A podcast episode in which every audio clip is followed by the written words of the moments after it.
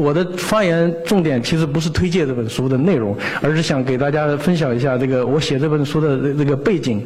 呃，为什么写这本书呢？其实这张图片，我现在越来越觉得其实很能概要的说明问题，是是立足于今天。我觉得中国建筑在今天是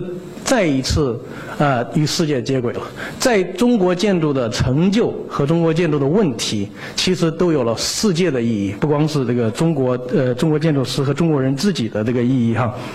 嗯，那我就正式呃开始讲了。那嗯，因为。今天场面很大，搞得我很很很紧张，所以我我可能大部分内容要靠这个念讲稿哈。等一下那个自由发言的时候，我再乱说。呃，正式讲话的时候免免得说错话哈。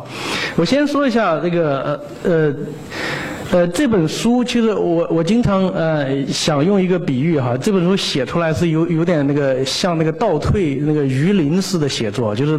那个呃一个历史你可以顺着摸，像摸鱼鳞一样，每一个纹路每一片那个鳞片都是顺起来的，嗯，怎么摸怎么顺哈。呃，但是呢，这个我我说这个倒退鱼鳞，就是实际上是我立足于当代的问题，想想回溯历史到底。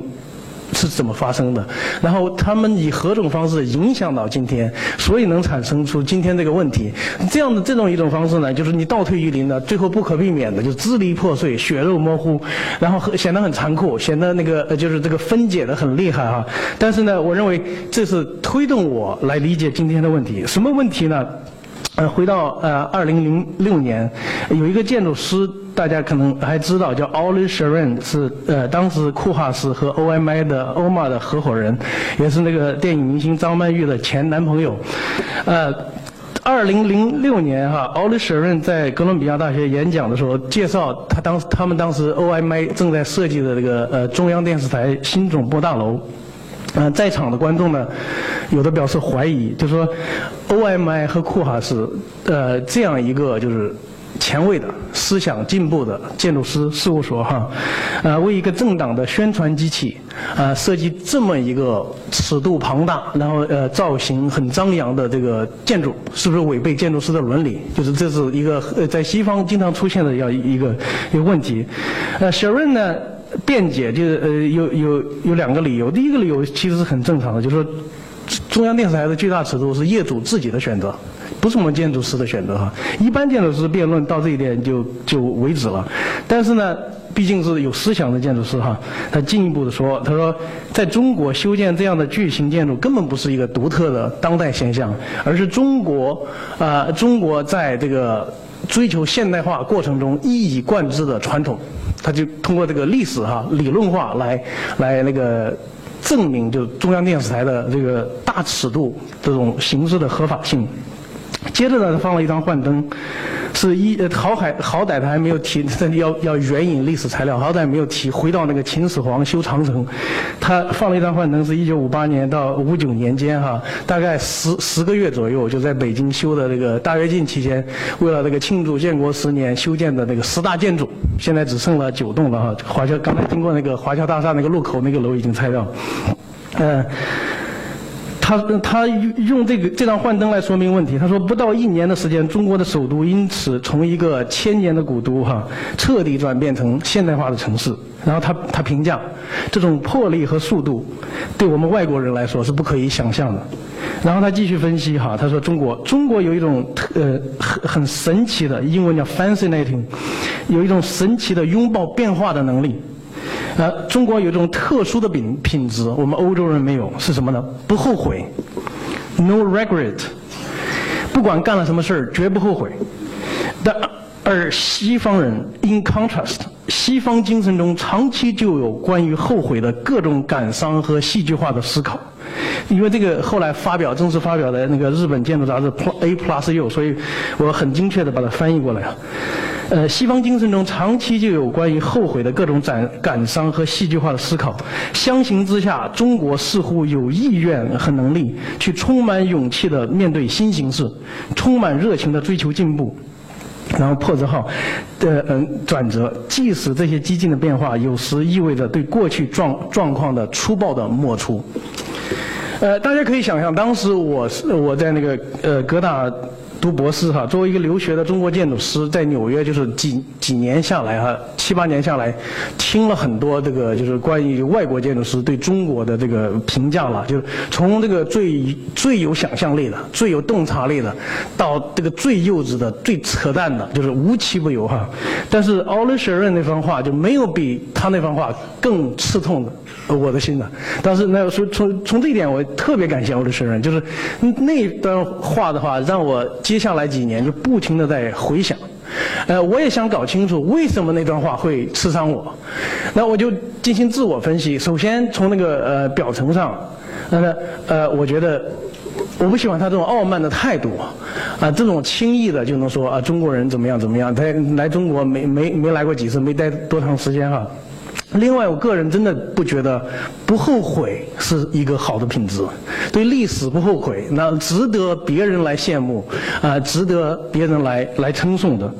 但是我后来后来呃再想想，就越过这些很肤浅的，就多少有点那个民族主义的情绪哈。我觉得之所以刺痛我，有更深层的原因，是我发现欧里舍润说的东西在相当程度上是对的。这一点是真正的刺痛了我。也就是说，在今天，就是我们大家想想，在我们这个呃国人中哈，在这个经历这个翻天覆地的这个巨变、社会变化中，有多少人还感兴趣来对历史进行后悔、反悔，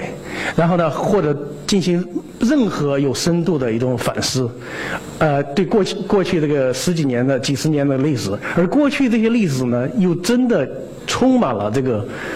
呃，无数个大的这种社会和人的灾难，实在是值得我们好好的后悔，值得我们好好的这个反思哈。所以呢，这呃，就他这句话就给了我这个，就是呃，给了我一个很大的动力来想这些问题哈。然后还有一个细节，就是我刚才提到了，他的演讲就是放那个十大建筑的这个幻灯，我突然意识到。就是关于大跃进，关于这个国庆工程，有两套这个历史知识完全没有任何的连接。就是在社会史上，我那时候在哥大已经开始读一批这个关于大跃进、大饥荒的这个书了哈。我们现在大家逐渐知道了，就是因为这个错误的政策，导致这个五八年到六一年，导致这个这个中国主要是乡村了，有几千人、几千万人饿死。是成为这个人类历史上最大的这个饥荒饥馑，这个这样一个一个悲剧哈。那在建筑史上，国庆工程实际上是在同一时刻修出来的。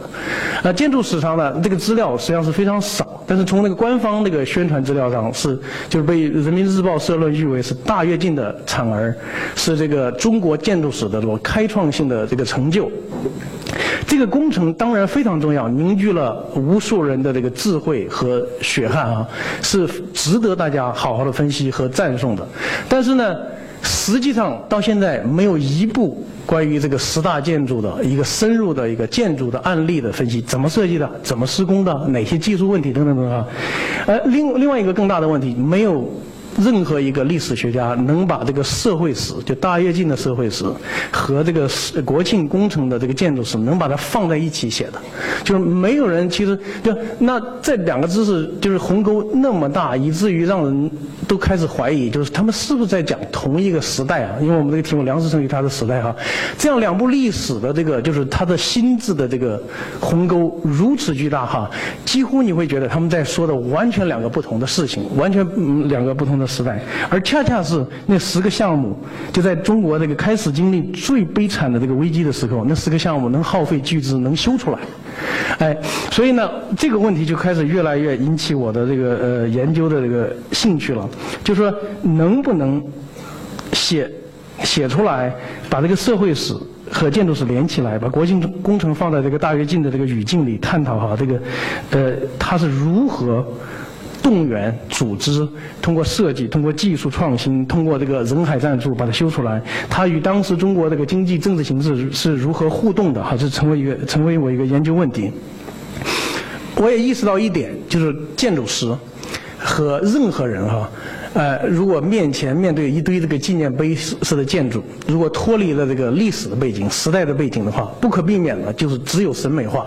只能被它的形式打动，因为他不知道当时的那个这个历史状况，那只能单纯的那个赞美形式，只能这个以形式来那个美化这个权力，把建筑生产。把建筑的这个形式、呃语义，从当时的这个经济政治状况抽离出来，这不也正是这个官方这个宣传的这个意愿嘛，一贯的这个态度嘛？也就是从这一点上，换句话说，就是说，我们观察建筑，通常是这堆建筑是没有历史的。它只是一堆物质的躯壳。我们再更进一步，就吧？这这这个建筑是有风格的，有这个形式审美的，但是它没有没有社会史，没有社会历史，它脱离这个当下的这个当时的历史状况。嗯，在也就是我我总结哈，这就是我当时发现，在非历史这一点上，再优秀的建筑师，包括 OMA 啊这种建筑师，都是与权力机构合谋合谋的，大家一起忘掉它，然后呢，忘掉当时的这个社会的这个问题，这种复杂性和矛盾。那再接下来就是零八年那个四川地震，那个乡村校舍倒塌和这个北京的这一批这个奥运工程，这个对比，那我再一次看到，就刚才路上我们说，历史在重复，就建筑发展的建筑资本分配的这个极端不平衡的现象哈，呃，是如何以这个最直接的方式来揭示出中国社会社会内部存在的这个深层的这个矛盾，呃，于是，在二零零九年哈。呃，建国的又是一个大的一个周年了。呃，我我开始研究那个北京十大建筑，我绕一大圈是想回到那个为什么写梁思成啊？在调研过程中哈。我时时就是感到一种对一种现象感到困惑，就我称为建筑的任意化呃现象，就是从本能，我我是训练是建筑师哈，我从本能上呃觉得这个建筑任意化在形式上，就是为什么大家把十大建筑这个照片能摆在一起看哈，为什么形式语言是如此的这个呃散散乱或者是多样哈，如此的这个折中主义哈，如此的任意化，比如说那个军事博物馆。是显然的是那个受苏联的社会主义现实主义影响哈，然后那个民族呃民族饭店华侨大厦是现代主义，呃那个呃民族文化宫是大屋顶的这个传统形式，人民大会堂是这个文艺复兴式的大柱廊，而这些。风格在五十年代这十年中哈，一个一个都被批判过了，啊，突然在五八年、五九年会突然一下全冒出来，而且并列在一起哈。建筑就建筑师是以怎样的心态在当时在在创作，突然会释放出这样一种就是手法主义、折中主义的一种热情。另外，这个任意化，建筑任意化更更深刻的表现在就是建筑生产跟社会状况的巨大的这个断裂。就是我刚才说过，就是在策划就这这个本身这个十大建筑是是毛泽东的大跃进城市建筑大跃进项目里的一个一个相当于一个。地标性的就是一个领头的一个一个项目，然后呢，紧接着就中国进入了这个这个危机，经济政治的这个全面的危机，但是呃还继续耗耗巨资能把这十个呃项目修出来，那会会出现这样一种状况，就是说在乡村会有成千上万的人，最终就到到六一年，一共大概现在都在争论，就四千万三千六百万人饿死，在城市里在修。在花钱修的，倾国之力在修这建筑啊！所以我我在采访大概呃将近二十几位就是老建筑师、老工程师哈，我每一个我都会问同样的问题：你在设计的时候有没有听说乡村啊爆发大饥荒？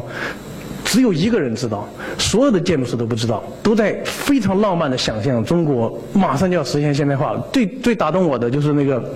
嗯，高一兰老师，清华大学的，他参与过呃国庆工程设计，然后他的那个民族文化宫，他非常生动的回忆哈，民族文化宫刚落成之后，那个喷泉是彩色喷泉，晚上他就在那儿转悠，他就想啊，这多美好，北京再过十年就会现代化了。那当时那种那种图景完全不知道哈，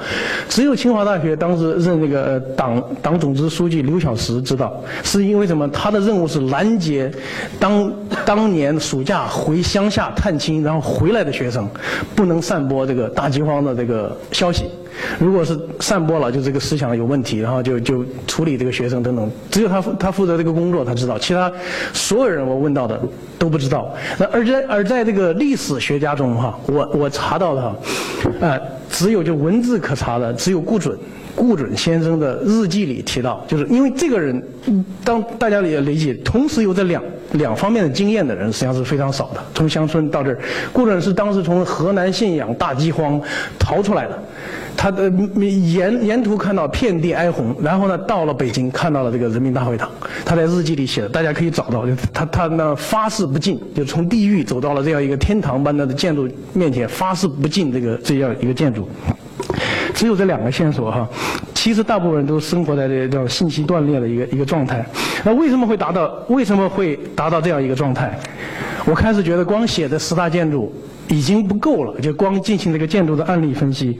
我就又决定再倒退一步来来回溯，就是新中国四九年到五九年到底发生了哪些事情？就是建筑跟政治和社会哈，到底有哪些关系能能导致这个五八五九年这样一个状态？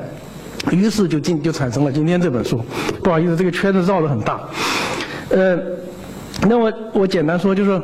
那就下面一步就是方法论，就是如何写这本书。呃，我个人认为这本书在方法论上一个比较大的创新是用梁思成先生的思想检查呃为这个中心线索来串联起来的。通常建筑史是以建筑案例或者建筑师正式发表的文章，我是用呃那个思想检查，然后呢。呃，呃，编辑呃总监陈凌云非常敏锐的把我埋在这个文文章里的文本里的一句话给揪出来了。我认为那是全书的哈，呃灵魂所在。我在我就是我我写了这样一句话，就是如果说一九二零年在欧洲崛起的现代主义的建筑运动是靠一系列建筑师宣言推动的，那么一九五零年代的新中国建筑运动则是靠一篇篇建筑师的检讨展开的。在众多的建筑师检讨中，梁思成这个新中国建筑运动的中心人物，呃，中心人物写的最多，也最深刻全面。呃，我是靠这这个一这一套史料哈，把整个这个相关的历史史料全部串联起来写上写这样一本书的。呃，那呃，我我加快哈，就是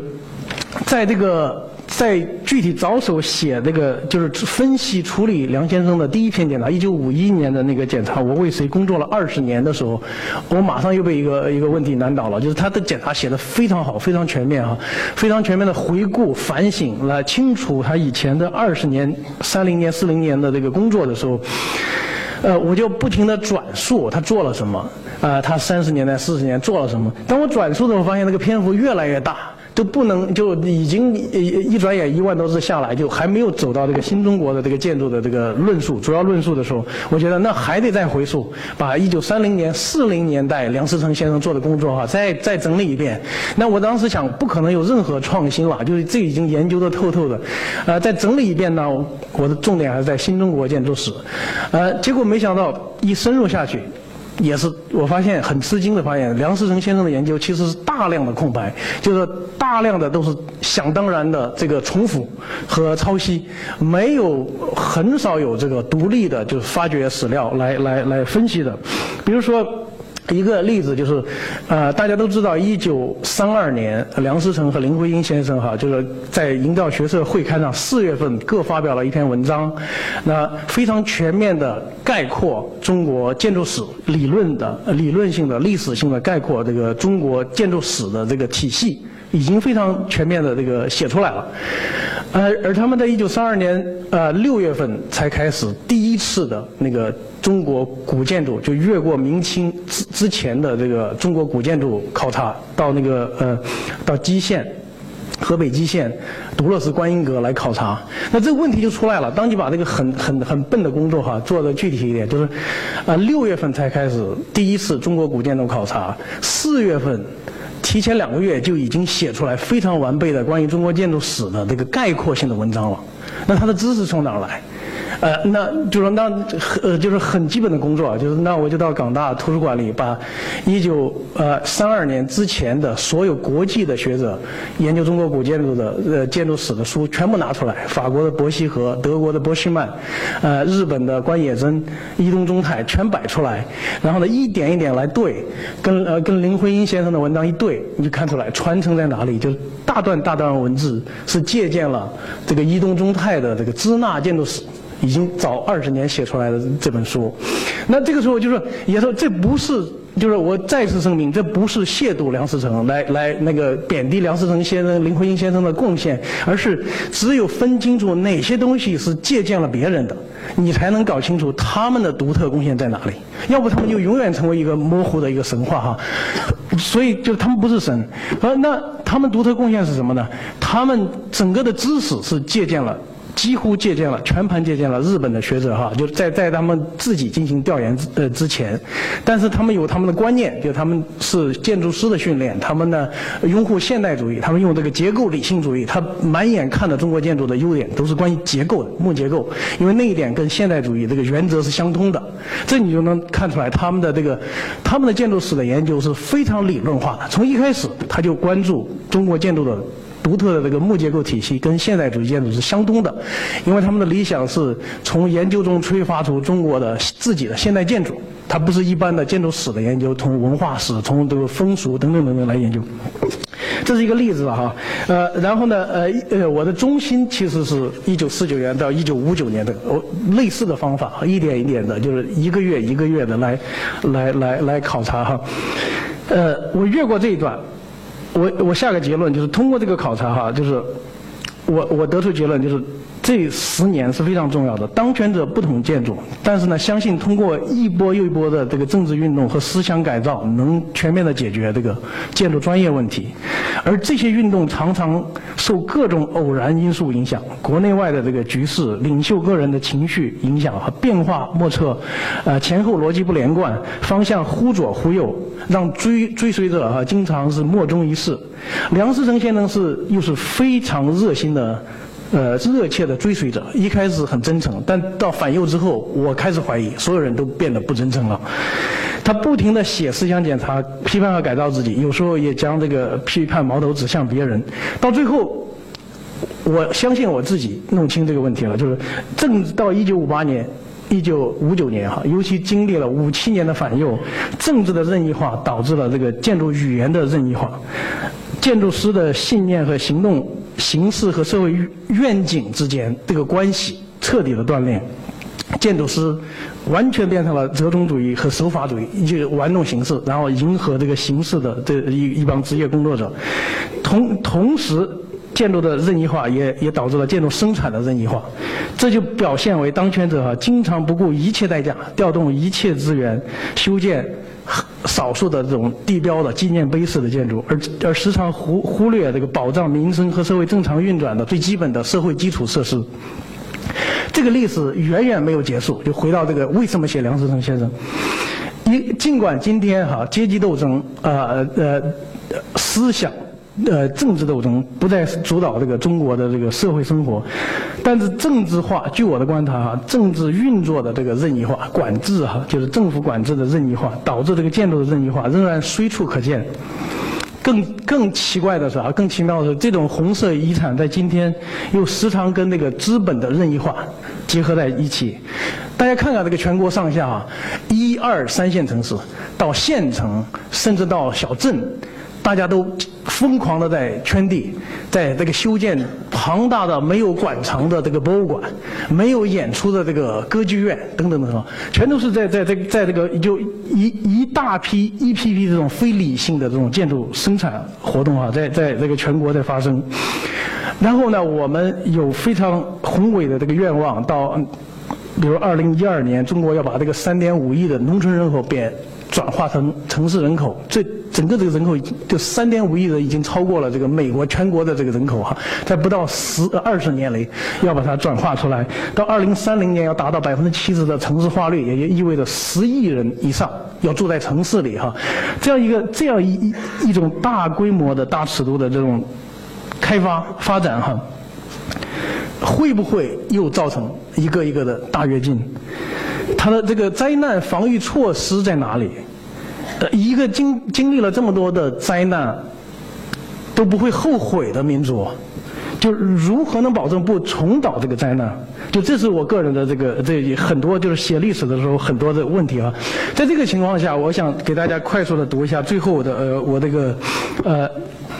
总结的时候有一段话，就是说在中国城市化项目所急需的一系列。批判性评估工作中，我认为中国建筑史写作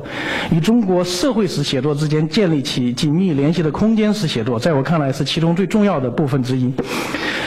历史写作并不能为我们面临的紧迫问题提供具体答案，也不会帮我们预测未来，但它对于我们的存在至关重要。深入的中国现代史研究可以帮助我们挖掘集体健忘症的根源，挑战和击破神话。解释来源和意义，重新恢复我们空间经验的连续性和共同性，可以帮助我们清晰地认识到中国在努力寻求现代化的进程中，建筑是如何与社会、文化、政治持续互动一路走过来的。历史通过加深我们对中国建筑过去的认识，将会帮助我们理解当前的空间问题，从而更智慧地面向未来。正是在这种意义上，梁思成那一代建筑师在新中国成立十年间，以沉重代价换来的精神遗产不应该被遗忘。他们的心路历程，与中国建筑文化的演变过程，以及与那个时代的互动经验，在今日中国的语境中，仍有着极强的相关性。好，谢谢大家。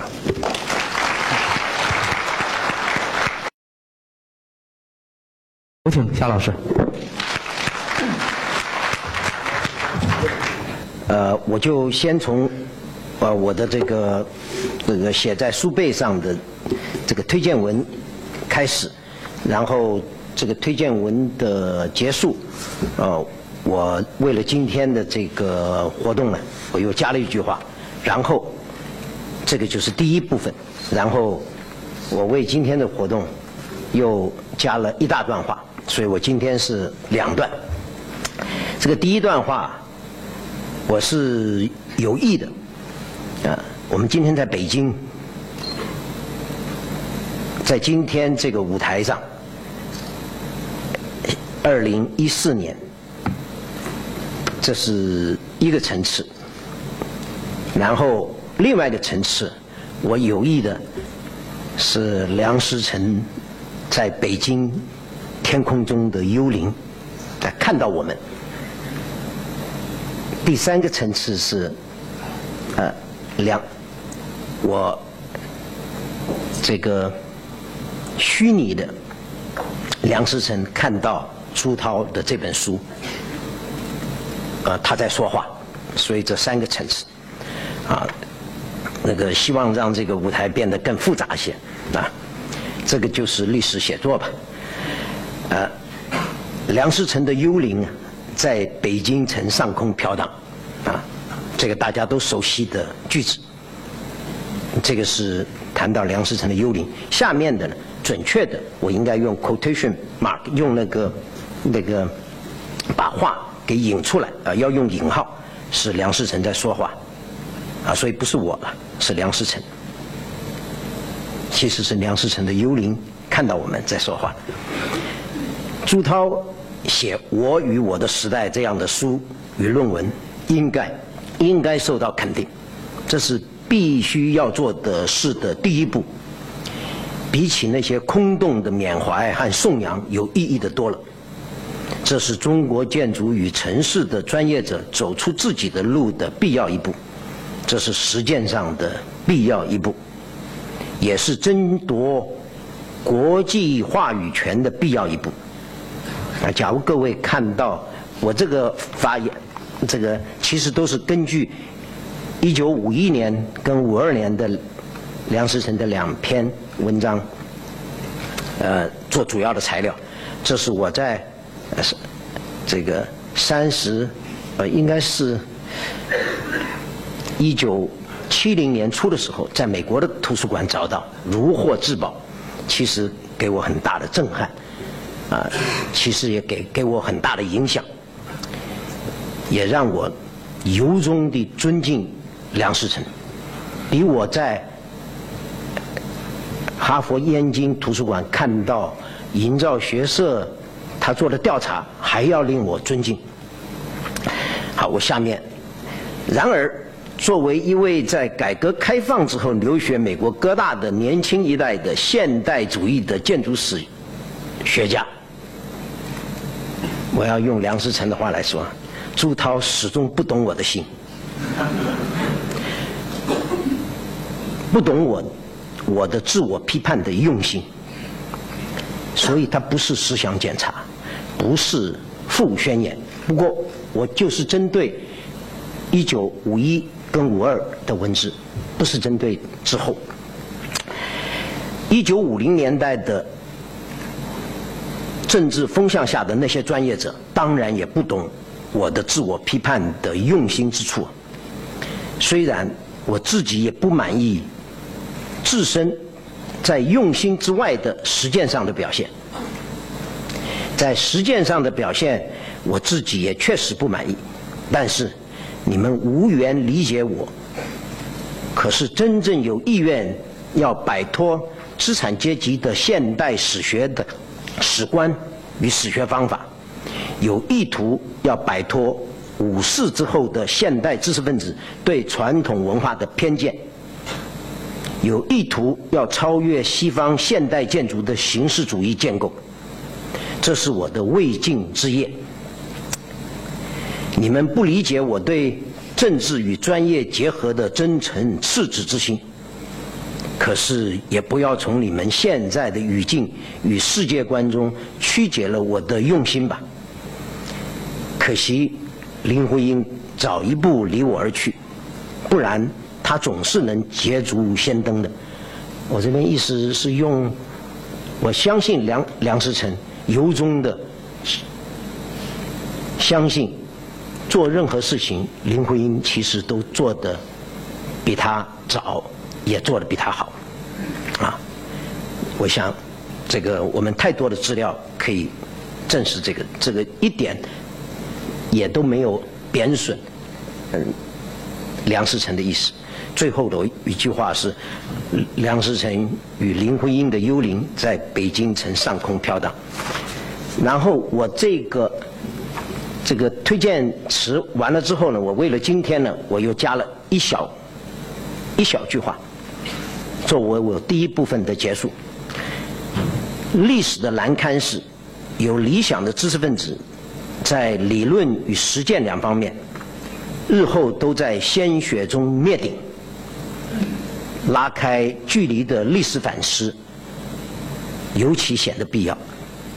好，这个是第一部分。第二部分呢，我为了今天这个活动呢，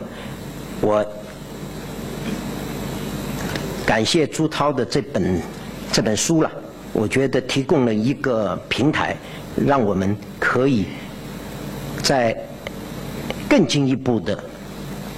梁先生所说的未尽之业上面多做一点讨论。啊，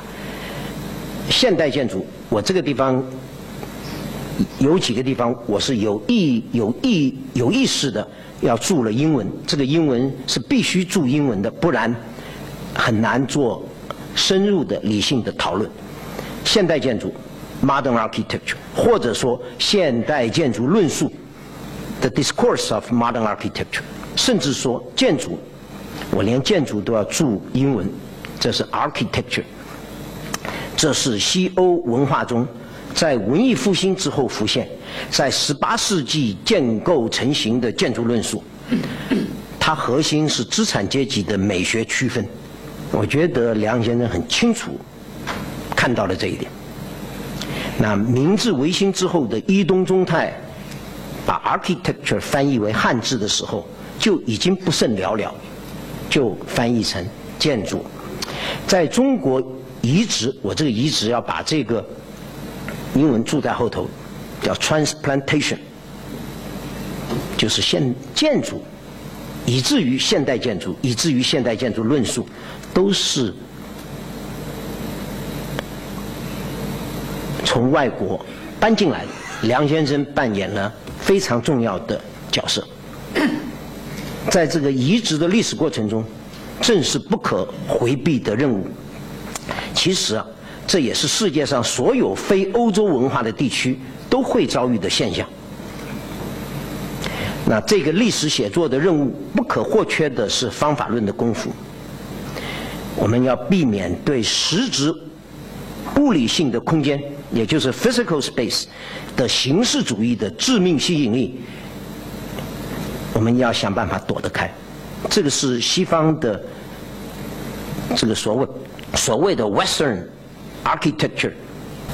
最致命的吸引力，他们自己也很难避免。与以及要避免实证主义式的，我这边实证主义讲的是 positivistic，实证主义式的史学，如朱涛书书里面提到的，如胡适之嘛。实证主义史学如胡适之，最大的问题就是没有方法论的训练，他不知道他自己用的是什么理论，以为可以呃大胆的假设，小心的求证。假设是没有办法大胆的，都是在他既有的概念架构中做假设。这个是要写论文的第一步啊。这个是实证主义被打倒之后，我们才清楚的。避免实证主义史学与社会科学的限制，这两者同样都需要经过不可或缺的认识论批判的过程。他们都在一九六八年之后受到了根本的质疑。然而不幸的，几乎同一时期，中国爆发了文革，却因为国家的政权所掌握的政治权力与政治上个人对权力的野心，使得在思想上对于研究者与专业者的批判性的反身要求，与对现代性 modernity 的彻底动摇，这个指的是后现代主义的历史贡献。这两者都历史地在中国缺席了。虽然